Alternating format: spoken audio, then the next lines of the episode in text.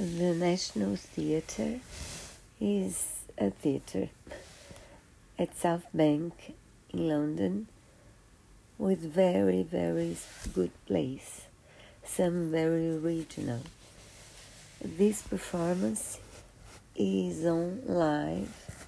No, it's not live now, so it's um, but it was live and it was filmed and it's for free on YouTube for I'm not sure for how long, but please don't miss it. It's wonderful, wonderful performances, and a very good story. One of my favorite books, as well. So please don't miss it. I'll post the link uh, below.